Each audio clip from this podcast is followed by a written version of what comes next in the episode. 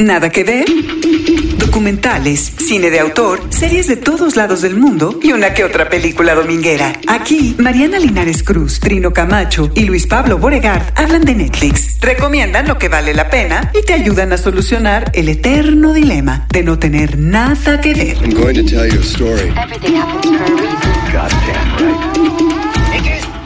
Nada que ver, un podcast original de Netflix. Ha llegado la hora de ser prácticos. Bienvenidos, esto es un nuevo Nada que ver, un podcast original de Netflix, episodio 39, ya saben, ustedes que nos escuchan semana a semana, arrancamos el año de la mejor forma para que ustedes estén pues un poco pendientes y para ir dibujando en esta temporada de premios pues documentales, series, películas y preparamos un, un programa especial muy interesante para este 2020, yo diría thrillers de la vida real.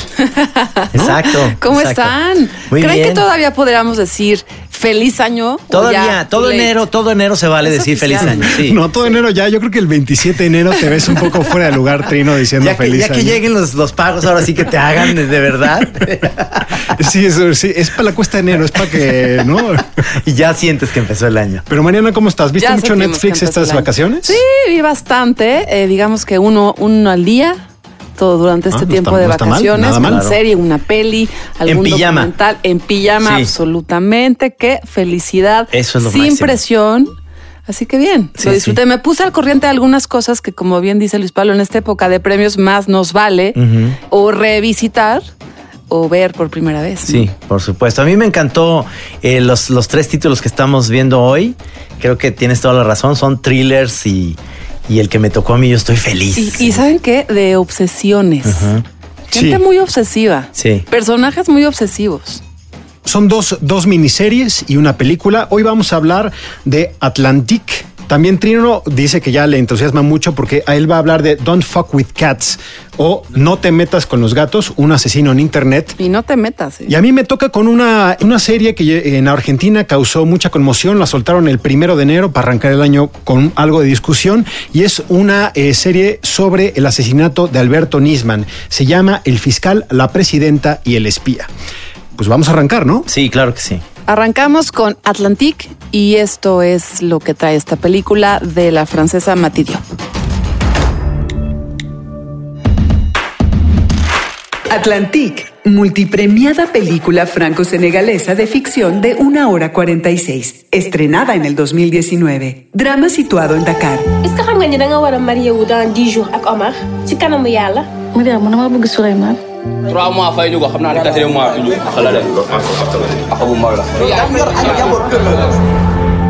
Narra una historia de amor fracturado por la pobreza, la estafa, el maltrato y los sueños de cruzar el Atlántico y encontrar algo mejor en otro país.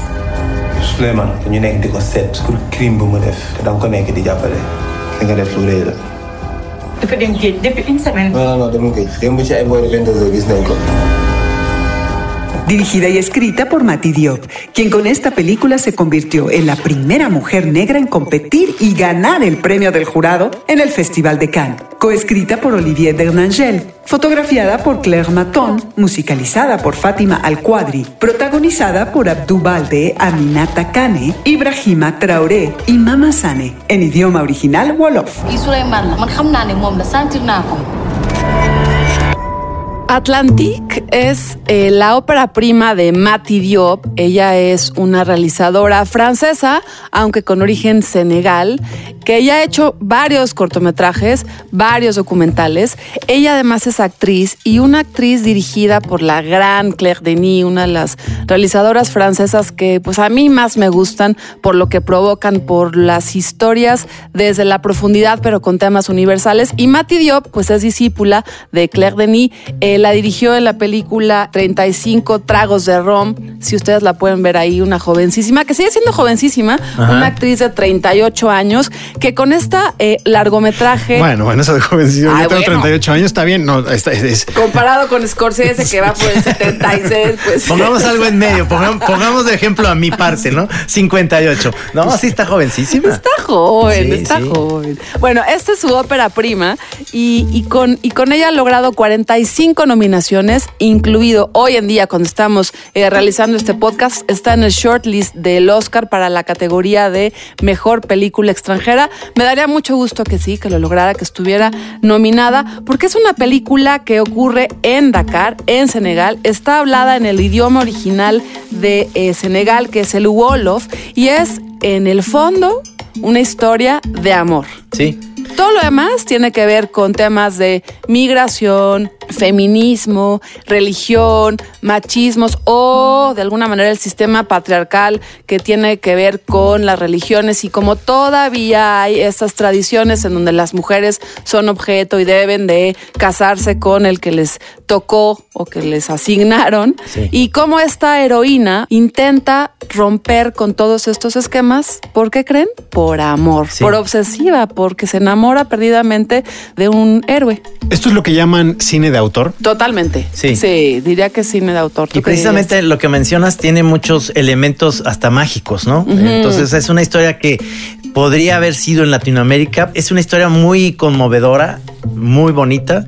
Me gusta mucho esta parte, además de que eh, son, son, eh, o sea, leen el Corán, son este Musulmanes. musulmanes. Y entonces realmente la historia tiene esta, esta parte de, que bien lo dices, se- se- en estos tiempos de- del empoderamiento de la mujer, tiene esta historia muy, muy, muy buena, muy padre de la chava que pues le imponen como si fuera una especie de, de obra de Shakespeare, le imponen al, a alguien con que se tiene que casar que es rico y ella se enamora pues del del obrero, del albañil, como diría Margarita del Chacalón, que está hasta más guapo, decía, Sí, sí, sí. que es, es este esta- Suleimán, ¿no? Exactamente, es esta historia que se va desarrollando y va y se, y se parte, digamos, en un momento dado, este, este amor, porque pues, él se va, ¿no? Por necesidades, porque como pasa aquí en la Ciudad de México, no pagan. Les dejaron de pagar en la obra. y todavía no pagan. Exactamente, entonces tuvo que ir a buscar otros eh, rumbos a España. Es, es realmente una película que vale mucho la pena, te la avientas de volada, es este muy entretenida. Y vale la pena la fotografía que es. Es brutal, es lo que te iba a decir. Claire Maton, ella es eh, una fotógrafa francesa.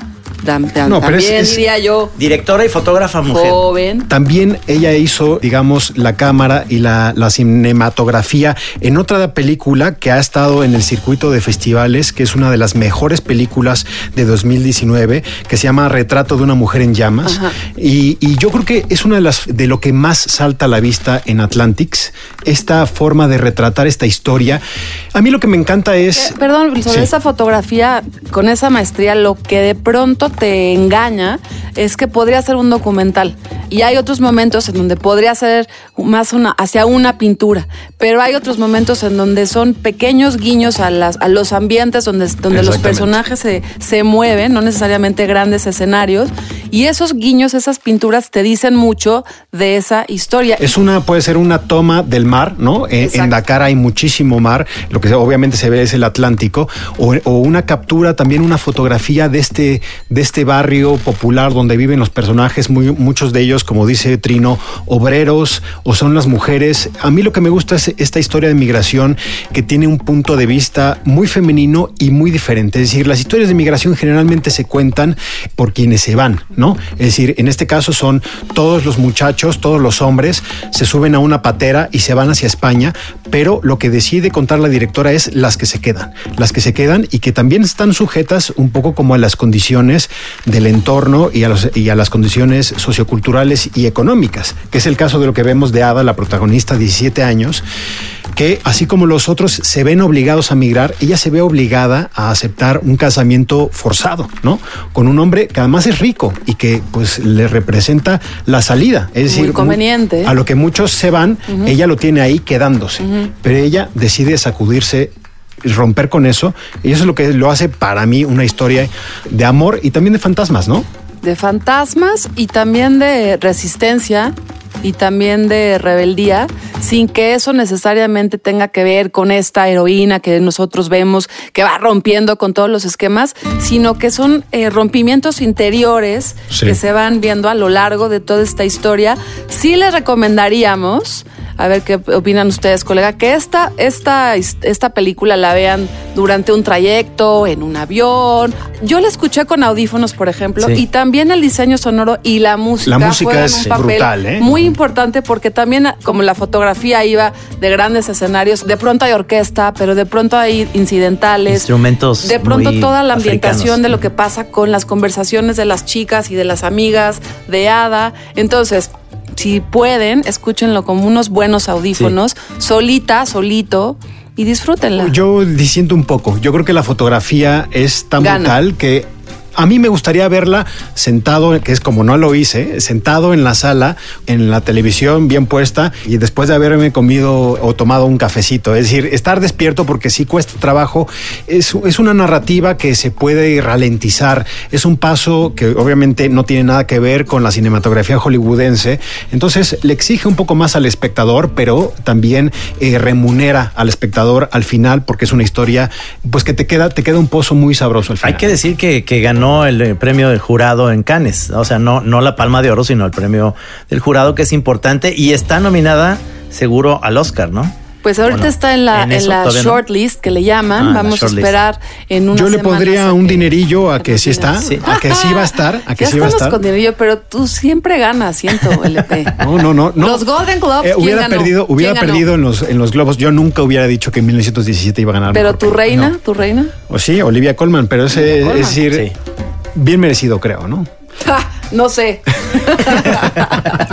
no nos vamos a poner a, a polemizar sobre No. esa categoría. Sí me da gusto que hayas ganado tú. Y a mí también me da gusto que arranquemos este año con una película diferente, que es Atlantics. Pues Mati Diop es, fue la primera mujer de origen africano, aunque ella tiene la nacionalidad francesa, que estuvo en competencia en Cannes, lo que me parece un dato increíble.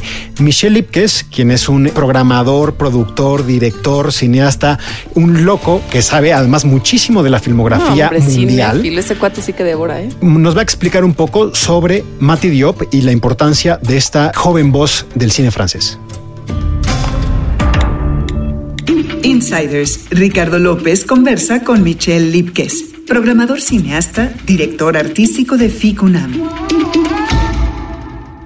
Netflix acaba de estrenar en su plataforma la película Atlantique de la directora francesa de ascendencia senegalesa Mathilde Diop. Hablé sobre la cinta que ganó el gran premio en el Festival de Cannes con Michelle Lipkes. director de cine y director artístico del Festival Internacional de Cine del UNAM, alias FICUNAM. Tuve la, la suerte y la oportunidad de ver Atlantique en, en el Festival de, de Cannes, donde fue estrenada la, la película. Tenía mucha ilusión por, por verla porque conozco bien el trabajo de, de Mati Diop como directora y como, como actriz. La admiro mucho y por lo tanto, pues eso, mis expectativas eran bastante altas. Lipkes tenía expectativas bastante altas porque había visto versiones anteriores de la película. Tiene una relación personal con la directora Mathilde Diop. Pues somos amigos. Se conocieron hace 10 años en el Festival de Guadalajara, donde Lipkes trabajaba como programador y además hacía un programa sobre cine. Proyectaron una película que se llama 35 Rones, dirigida por la francesa Claire Denis, protagonizada por Mathilde Diop. Iba a venir Claire Denis junto con Mati y, Claire Denis no vino, solo vino Mati. Y ya, nos conocimos, nos hicimos amigos, este, tenemos muchos amigos en común. Y este y bueno, siempre he creído mucho en ella, ¿no? Desde su primer corto que vi, que me acuerdo que me lo pasó en Guadalajara, me pasó un DVD de, de Atlantic y, y pues me encantó, la verdad. Lipkes recuerda así el momento que vio Atlantique terminada, en una sala del Festival de Cannes. Cuando la vi, pues me, la verdad me, me encantó. Eh, la película arranca y el planteamiento, los primeros 20 minutos de la película son verdaderamente hipnóticos por diferentes razones, ¿no? Este, obviamente por la escritura, por el- la selección actoral, por el trabajo con los mismos y obviamente la- el, el montaje de, de Ael Vega, que es una colaboradora muy cercana de Mati Diop, eh, el trabajo de la fotógrafa Claire Maton y, y de la música de la película que es absolutamente genial. Lipkes explica que aunque Mati Diop nació en Francia, tiene la nacionalidad y cultura compartida con Senegal, tierra de su padre. Su padre es se- senegalés, es un músico, este, creo que es un jazzista senegalés, que es hermano del fallecido Jibril Diop Mambeti, que es uno de los cineastas africanos senegalés eh, más importantes de- del, mundo. Simplemente es este cineasta cuya obra es absolutamente eh, fundamental. Entonces, bueno, obviamente Mati tiene ahí este pues ya una historia familiar este, creativa muy muy importante. Y la película está filmada en Dakar, está filmada en Senegal, obviamente regresó a sus raíces a eh, filmar Atlantic, esa es su razón de, de ser eh, como cineasta, al menos a estas alturas, ir en búsqueda de sus, de sus raíces eh, pues para entenderse mejor a ella misma y al lugar de donde viene, Cuando yo la vi no supe si, si entenderla como, como una película de fantasía, como una película eh, de realismo mágico, no sé si esos son como mis lentes latinoamericanos para verla. Eh, ¿Cómo la describirías tú y, y en cierto sentido importa? Pues digo, siempre im- importa que cada espectador se ubique dentro de pues aquello que está observando, ¿no? Con sus propias eh, palabras. Creo que obviamente eh, el realismo mágico por nuestro contexto es algo que este, resuena mucho en nuestras cabezas cuando vemos, creo que la película de Mountain tiene esta cuestión de esta gente que regresa a cobrárselas al, aquellos que abusan un poco de su poder. Atlantic está disponible en Netflix y, como dice el director surcoreano Bong Joon-ho, si superamos la barrera de 2 centímetros que suponen los subtítulos, encontraremos un mundo de muchísimas películas increíbles. Bueno, Trino, ahora sí le entramos al plato fuerte de Sí. este episodio 39. Ya decíamos hace rato, Los gatos. thrillers de la vida real.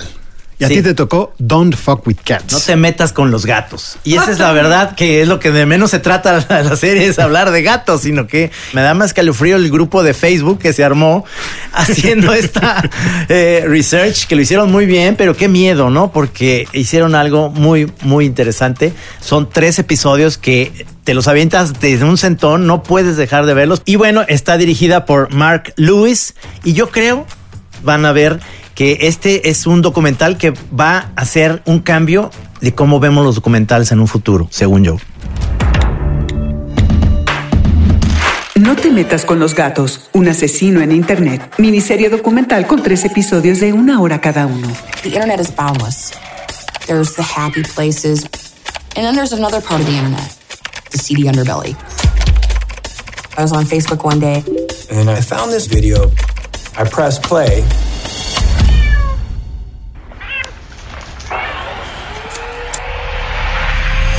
It was the worst video I've ever seen. It needs to be stopped immediately. Retoma la historia real y escalofriante del canadiense Luca Mañota, quien publicó videos de sí mismo torturando y matando gatos, hasta que escaló al homicidio de un joven llamado Lin Jun. Pero antes de ese asesinato, un grupo de personas ya se habían juntado en las redes sociales para tratar de encontrarlo y llevan a cabo toda una investigación liderada por John Green y Dina Thompson antes siquiera de que la policía se involucrase. People went nuts. So we started looking. He could have been anywhere on the planet. This person wants to play a game of cat and mouse. Clearly, this video is not the end. Something bad is about to happen. He's gonna kill somebody. Creada y dirigida por Mark Lewis y producida por Simon Mills, Felicity Morris, Dimitri Doganis y Adam Hawkins. In the seedy underbelly of the internet, there's an unwritten rule. Rule zero. Don't fuck with cats. Eh, No, no, no. Y ahora sí, ahí va el reto. ¿Quién de la gente que nos está escuchando logra ver nada más un episodio? Y ya, pum, pum, pum, apagarlo. Sí.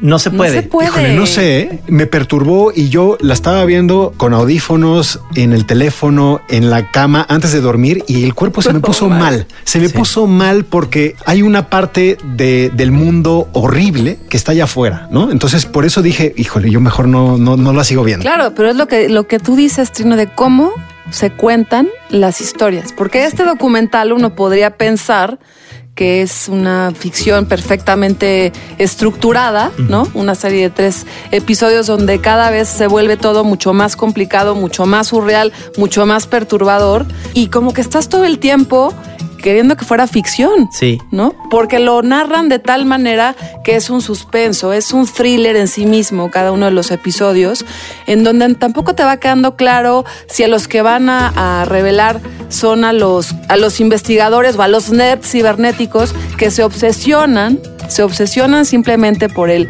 gusto, por los datos, por la información, por estar en el Facebook. Se obsesionan con saber quién es el asesino de gatitos. Me parece a mí eh, brutal cómo está hilvanado, cómo está estructurado. Eh, te crea esta atmósfera de misterio, de cómo van poco a poco avanzando. Pero yo también me quedo mucho con lo que dice Trino. En- al final, después de ver los tres episodios, sí me deja un sabor amargo por, por la tristeza de los personajes, todos, ¿no? Es decir, no solamente Luke Magnotta, que es eh, el psicópata quien comenzó torturando y, y matando gatitos, pero también la otra parte, ¿no? La soledad de estas personas que están... Hackers, eh, bueno. no son hackers, yo No, creo no, que no. no, son hackers, No, al no, contrario, no. es una lo, lo que decías a- a- al arranque, la obsesión de alguien que está en una computadora. Pero terminas las tres, terminan los tres episodios, no sabes nada de estos personajes. Yo creo que la soledad tiene una soledad brutal en su vida que lo llenaron con esta cacería, una cacería que inició con mucho de lo que nosotros vivimos en el día a día hoy en Internet, que es la ira por algo, ¿no? Ajá. Algo que no nos gusta de cómo es posible esto, ¿Cómo? no, es decir, que puede ser desde eh, la masculinidad tóxica hasta los cómo se maltratan a los cachorritos. Sí. Entonces, e- es interesante lo que es una reflexión de la soledad del ser humano en el siglo XXI.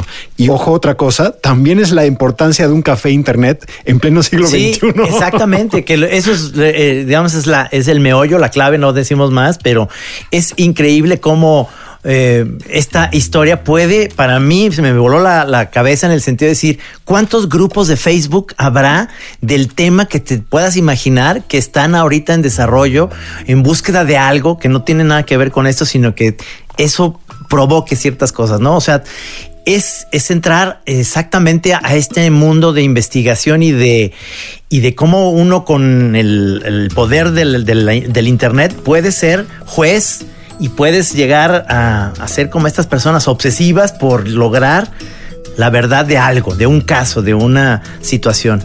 Y en este caso está súper bien contada, está muy bien hecha el, el- el documental. Que es una de las cosas que yo creo que eh, engaña un poco la narrativa, porque eh, te hace esta, esta turba digital, ¿no? Este grupo de Facebook, como si ellos hubieran seguido las pistas, pero yo creo que era un club de acompañarse y de, y de enojarse por una misma causa, ¿no? Que en este caso era Luke Mañota, pero por supuesto, ellos tenían unas limitaciones que están, son muy transparentes en el documental. Ellos toparon con pared muchísimas veces. Era, era el propio asesino quien les lanzaba otra migajita para seguir este camino, para seguir el camino de cómo lo perseguían, que era lo que lo tenía él, era su, motivo de vivir. Yo creo que eso quizá se vende en, en Don't Fuck With Cats como si realmente fuera un mérito de Body Moving y de John, ¿no? Que son los personajes principales, pero yo creo que no es así. ¿eh?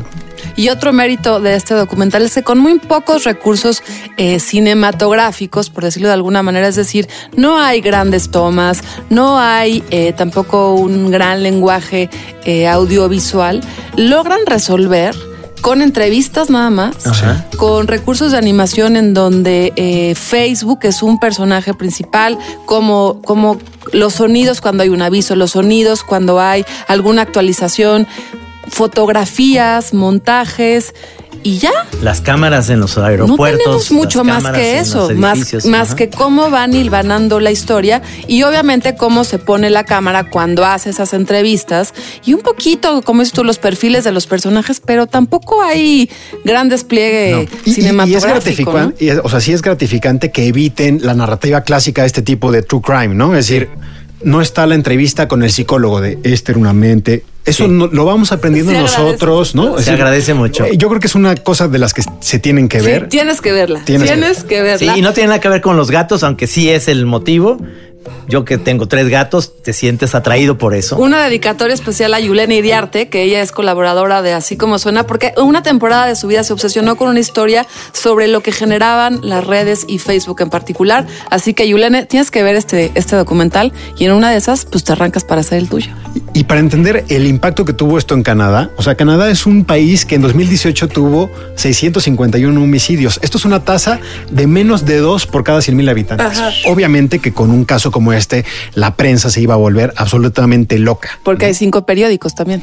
Exacto. Entonces todo corresponde y hasta el presidente en su momento Sí, sí. pidió estar alerta a la población para encontrar a- al asesino de los gatos. Sí, sí, sí. Esto es curiosísimo porque No hay un- pasaría aquí. Pero bueno, ahí está la recomendación. Es una serie que ha dado mucho de qué hablar. Están las redes sociales muy vibrantes, muy intensas, discutiendo de esto. Y como las redes sociales es una forma de denunciar el maltrato animal, pues este se ha convertido en un emblema de a lo que puede llevar los casos de quienes torturan a los animales. Aprendí con este documental que hay una regla. No te metas con los gatitos. A Me menos, queda claro. a, a menos que sea Cats la Me película. queda claro. Bueno, en esa sí. fuck Ay, with sí, it. ay. Qué horror. Nada que ver. Un podcast original de Netflix. Y nos ligamos a la tercera recomendación de este episodio, que también tiene que ver con un caso que sucedió en la vida real. Y esto es el asesinato de Alberto Nisman y la serie se llama El fiscal, la presidenta y el espía. Nisman, el fiscal, la presidenta y el espía. Tokuserie de seis episodios de una hora cada uno. Dirigida por el periodista inglés Justin Webster. solicitó a la República Islámica de Irán Fue víctima del terrorismo fundamentalista islámico. To stop Iran's march of conquest, subjugation, and terror. Pone sobre la mesa las diferentes teorías sobre la misteriosa muerte del fiscal argentino Alberto Nisman en el 2015. Muerto días antes de presentarse en el Congreso para presentar una denuncia en contra de la entonces presidenta de la Argentina, Cristina Fernández de Kirchner, acusándola de haber encubierto a involucrados en el atentado de la sede de la AMIA en julio de 1994 en Buenos Aires, dejando un saldo de 85 muertos. Este uso debería decir cómo y por qué lamentablemente falleció el, fiscal Alberto Nisman. con testimonios de implicados directos como Viviana Fein, Sandra Arroyo Salgado, Antonio Jaime Stiuso y el ahora presidente Alberto Fernández. Disponible en Netflix a partir del primero de enero. El asesinato de Alberto Nisman en enero de 2015. Y es interesante que la serie justo se está lanzando cuando se cumplen cinco años de este caso que yo creo que ha marcado la historia reciente en Argentina.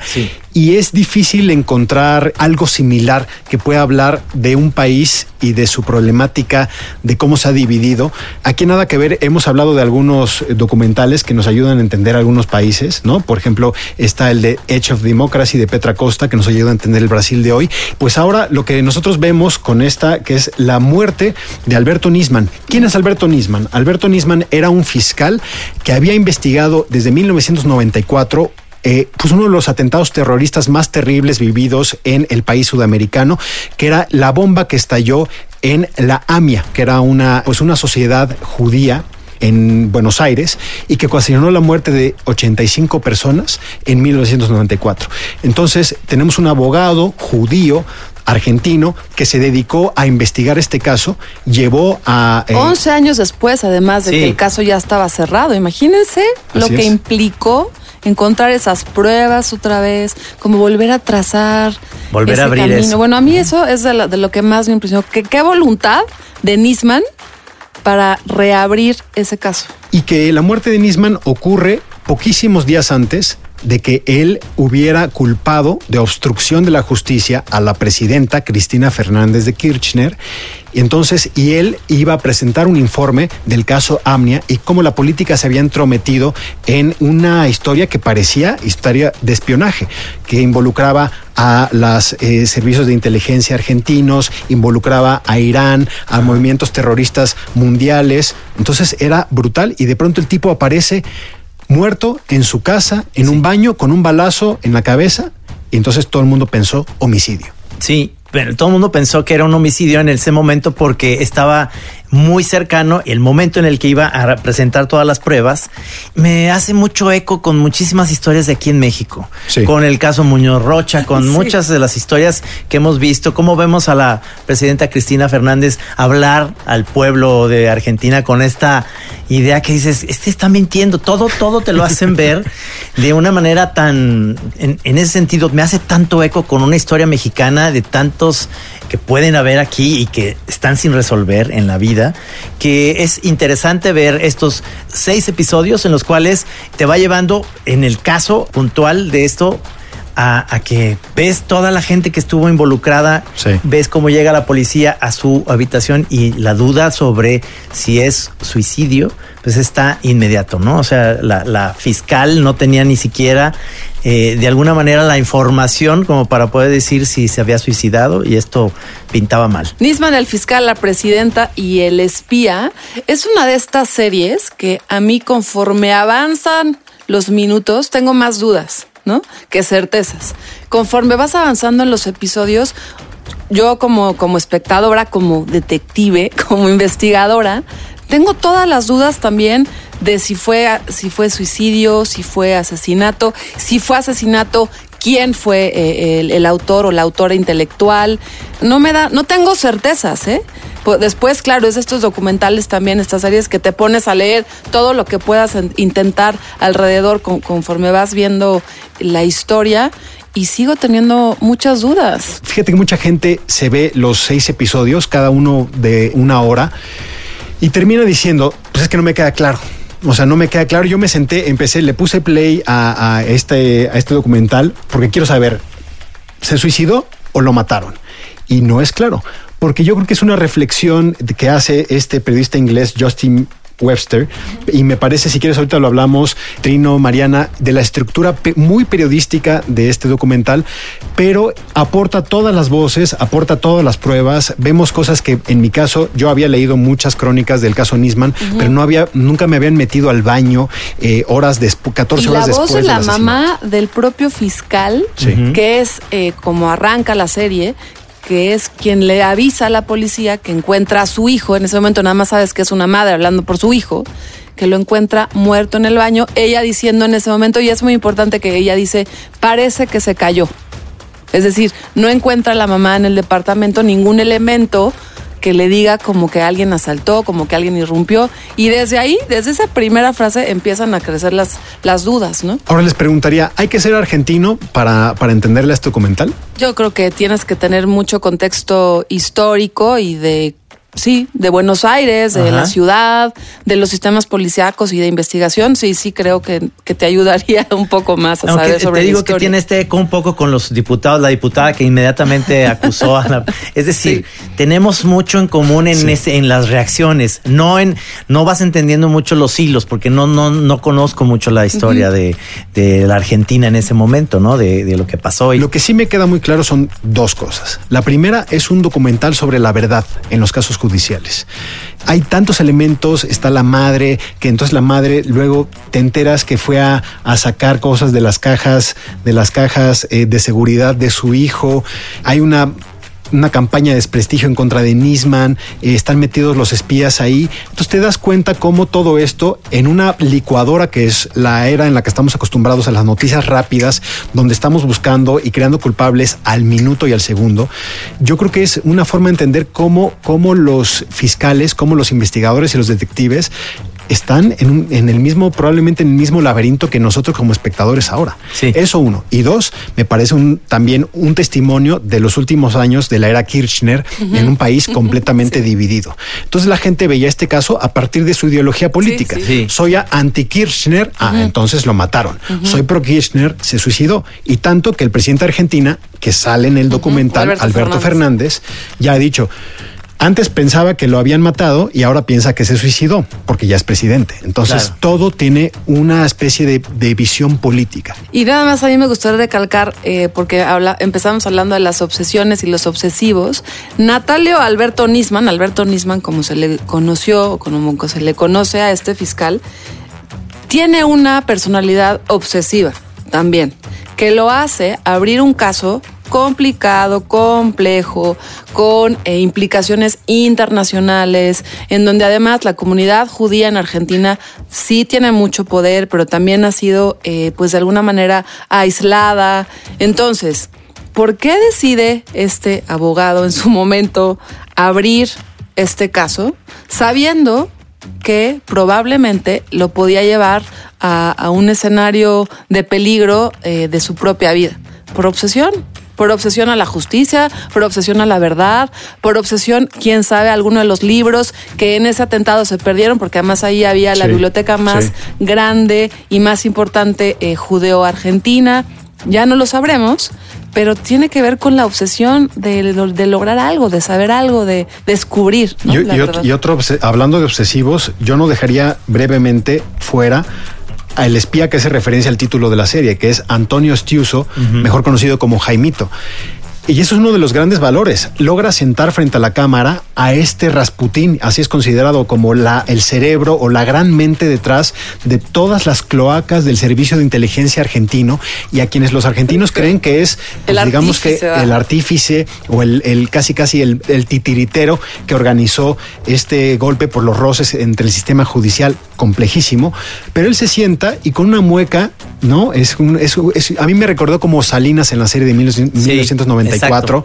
de Diego Enrique Osorno, está frente a la cámara, habla muy tranquilo, muy suave, muy encantador, te va metiendo en la historia, él te dice es que es clarísimo quién se sabe quién puso el, el bombazo, que él no fue, que esto todo fue un invento, pero yo nunca había visto un espía tan involucrado, metiéndose a opinar, hablar a los programas de tertulias de la televisión, me parece brutal y que lo tengan ahí es un testimonio que no debe dejar de ser mencionado, que esté Estiuso, el espía, que tiene una parte importante de que contar en este eh, caso de Alberto Nisman.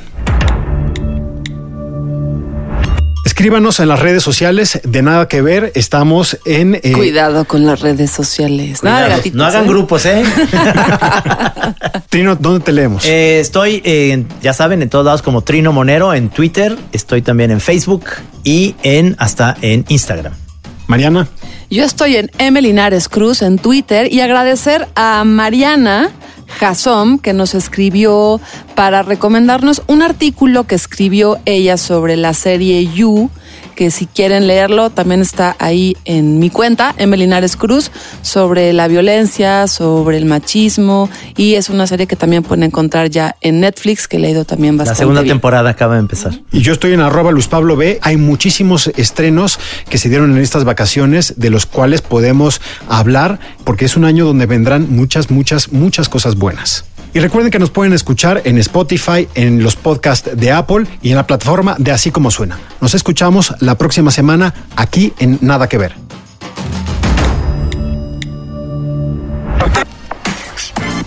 Nada que ver. Un podcast original de Netflix.